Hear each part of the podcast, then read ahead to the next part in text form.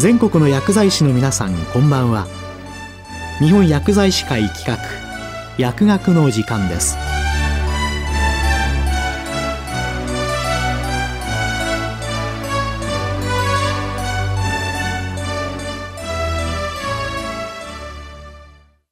今日はアカデミックディテーリングによる処方支援基礎薬学の臨床活用とはと題して日本アカデミックディテーリング代表理事で特集会千葉西総合病院薬剤部顧問の菰田正代さんにお話しいただきます。この放送はマイクロソフト Teams を使用して収録しています。えアカデミックディテーリングえ皆さん聞かれたことございますでしょうか。アカデミックディテーリングとは、医師、とりわけ診療所の医師に対し、コマーシャルベースではない公正中立な医薬品情報を提供し、有効性、安全性、費用対効果を考慮した適切な臨床上の判断が行えるように、訓練を受けたアカデミックディテーラーが行う支援活動のことを言います。アメリカでは1981年、えもう40年前ですね、最初の研究がハーバード大学のジェリー・エイボン氏らによって行われ、それは消炎鎮痛剤の不適切処方を減らすための医師へのアカデミックディテーリング教育プログラムの有効性を示す、えコントロール対象の比較試験でした。その結果ですが、アカデミックディテーリングを提供された医師は、コントロール群と比較して、不適切処方を14%優位に減少し、大幅なコスト削減にもつながりました。え一方、オーストラリアでは1991年に政府の資金援助によるアカデミックディテーリングプログラムが南オーストラリア州アデレードの高齢者中世紀ケア病院200床程度のようですね。え地域で開業している医師を対象として提供されました。診療所の医師へのアカデミックリテーリングサービスが訪問の都度に行われまして、5年間で N セーズ使用による消化管出血の入院患者数をなんと70%減らしたという、アカデミックリテーリングの効果を患者のアウトカムで示したという素晴らしい結果です。私も以前高齢者の200所の病院にいましたので、まあ、このような高齢者の地域の病院が世界を変えたというところに大変なモチベーションが上がりました。えこのような報告を契機にアカデミックリテーリング活動は世界に広がりました。そして近年ではアメリカの在郷軍人病院におきましてアカデミックリテーリング実践ガイドが発刊されました。そこでアカデミックディテーリングのゴールは、処方が有効性、安全性、費用対効果に関する最近かつ正確なエビデンスのみに基づくように、利用可能な最適な科学と処方観光とのギャップを埋めることとしています。さて、日本はどうでしょうか？日本では2011年に行われた薬剤師の将来ビジョンに関する薬局薬剤師向けアンケート調査では、あなたが今後伸ばしていきたい能力は何ですか？の問いに、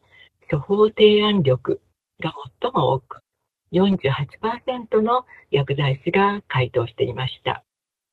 えー、同時期ですね、公益財団法人 MR 認定センターの調査によりますと、日本で医師に対して行った、えー、調査結果では、処方に最も影響を与える情報源はという問いに、MR さんが24.4%と最も多かったのに対し、薬剤師はわずか0.9%という結果でした。まあ現在はね、もっと影響を与えてるかと思いますけれど、まだまだ不十分かなと思います。え2013年に日本薬剤師会より薬剤師の将来ビジョンが示され、薬剤師が医療チームの一員として高度な薬物治療の知識や技能を活用し、様々な薬学や疾病の領域において専門性を高める必要があるとされました。え同時期に開催されました日本薬学会第133年会におきまして、シンポジウムアカデミックディテイリング医薬品適正使用のための根拠に基づくアプローチが開催されました。え、米国でアカデミックリテイリングのトレーニングに参加された前昭和薬科大学教授山本美智子先生が日本で初めてアカデミックリテイリングを紹介されました。私はその講演を拝聴し、えアメリカのアカデミックリテイリング活動に大きな感銘を受けたことを思い出します。え医師はそもそも病態整理の専門家であり、患者の疾患を特定し診断すると、その疾患の薬物治療ガイドラインなどの、まあ、臨床エビデンスから推奨される、ま、薬効群を決定いたします。えー、診療所や病院の外来では、医師が同行薬の中からさらに一剤を選択して処方されています。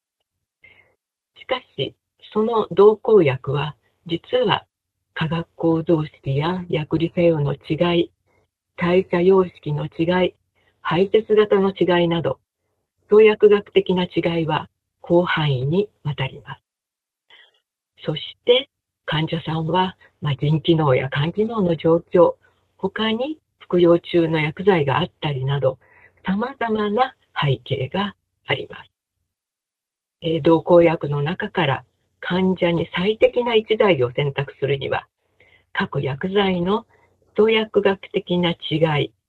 それと患者の様々な背景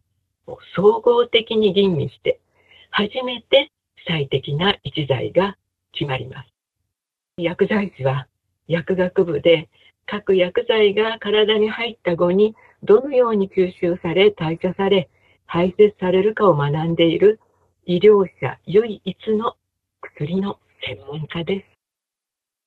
投稿薬の臨床試験での比較は行われていても、腎障害も肝障害もなく、他に併用薬もないような患者で行われていることが多いですね。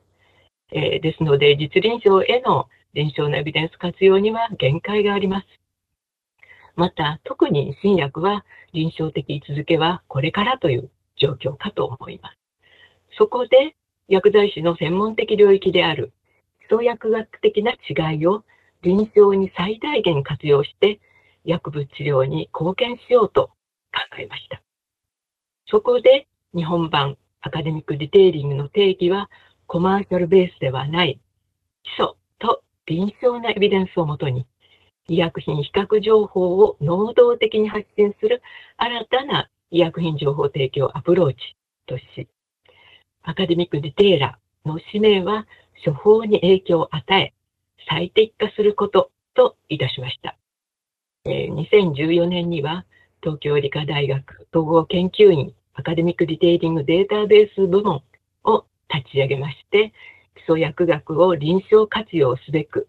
科学、薬理、薬物動態の視点から医薬品の特性データベースの開発を始めました。そして2017年には、えー、文部科学省の女性事業として、医薬品比較システムの開発と、それを用いたアカデミックディテーリング効果に関する研究を開始いたしました。こうして日本初のアカデミックディテーラー養成プログラムを東京理科大学薬学部の障害研修として開始いたしました。えー、このプログラムは4つの研修を柱としています。一つ目は基礎薬学の臨床活用。二つ目は臨床論文の薬学的な吟味。そして次に医師へのコミュニケーション。まあ、今まで患者さんに服薬指導は薬剤師は十分してきたかと思います。今後は処方の前に医師にアカデミックディテーリングを実践する、まあ、そのコミュニケーションスキルを身につけたいと思います。そして、アカデミックディテーリング取材を使った処方提案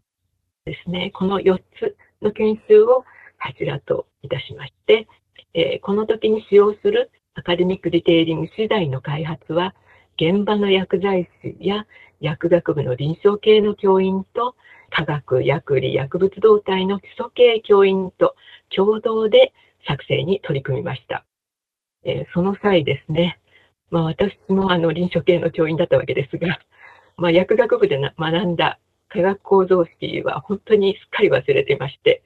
また、その基礎の研究をされている基礎系の教員はですね、自分の研究領域以外の疾患がわからない、えー、現場の問題点がわからないということで、なかなか共通言語がないというところから実はスタートいたしました。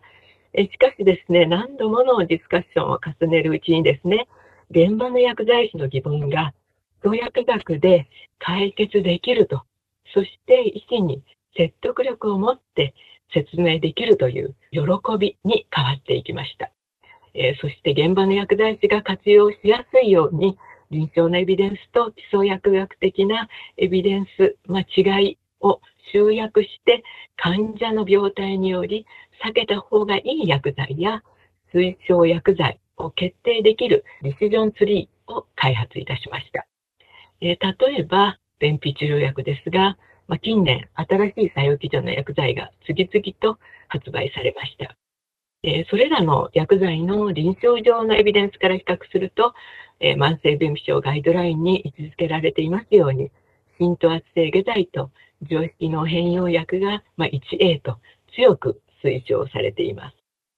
ところが、常識の変容薬には、ルビプロストンとディナクロチドがありますが、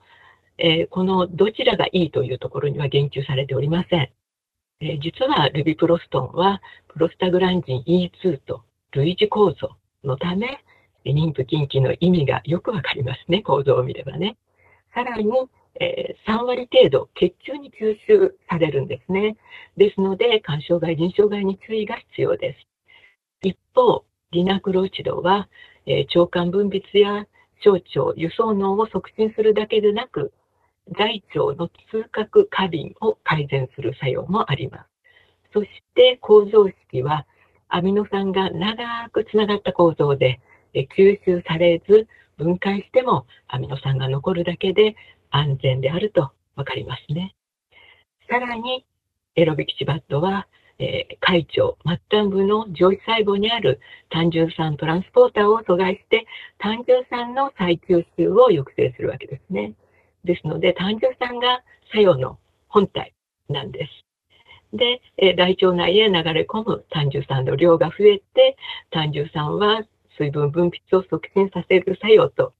大腸運動を促進される作用があり、で便秘を改善するわけですね。まあ、以上よりですね、このような基礎薬学的な違いから、腎機能の悪い方は、吸収されるルビプロストンより吸収されないティナクロチドが推奨されます。また、肝障害時は単重酸が肝臓で作られますので、エロクチバットは効果が十分得られない可能性がありますね。以上より、その基礎薬学的違いにより、患者のリスクをある程度予測でき、処方の個別化が可能になります。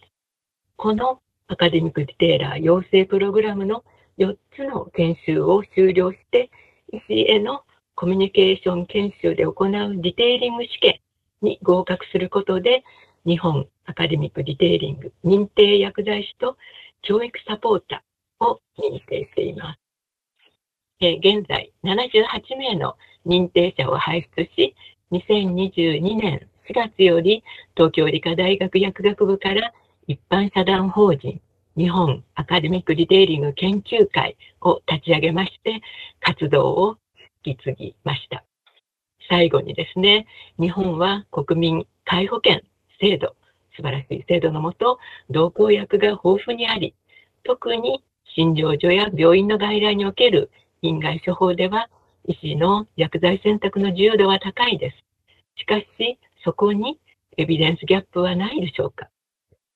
日本の薬剤師における専門性確立が加速する中、薬剤師の主な役割は処方後から処方前の処方支援という意識改革が必要と考えます。日本がんサポーティブケア学会では、がん患者の処方箋を受けている保健薬局薬剤師を対象といたしまして、支持療法アカデミックリテイリング教育プロジェクトを2022年度と2023年度に行います。ぜひご参加いただけたらと思います。えー、薬剤師が医師にアカデミックディテーリングを実践し、処方を最適化することこそ、これからの薬剤師の重要な役割と考えます。今日はアカデミックディテーリングによる処方支援、基礎薬学の臨床活用とはと題して、日本アカデミックディテーリング代表理事で、特集会千葉西総合病院薬剤部顧問の菰田正代さんにお話いただきました。この放送はマイクロソフト Teams を使用して収録しました。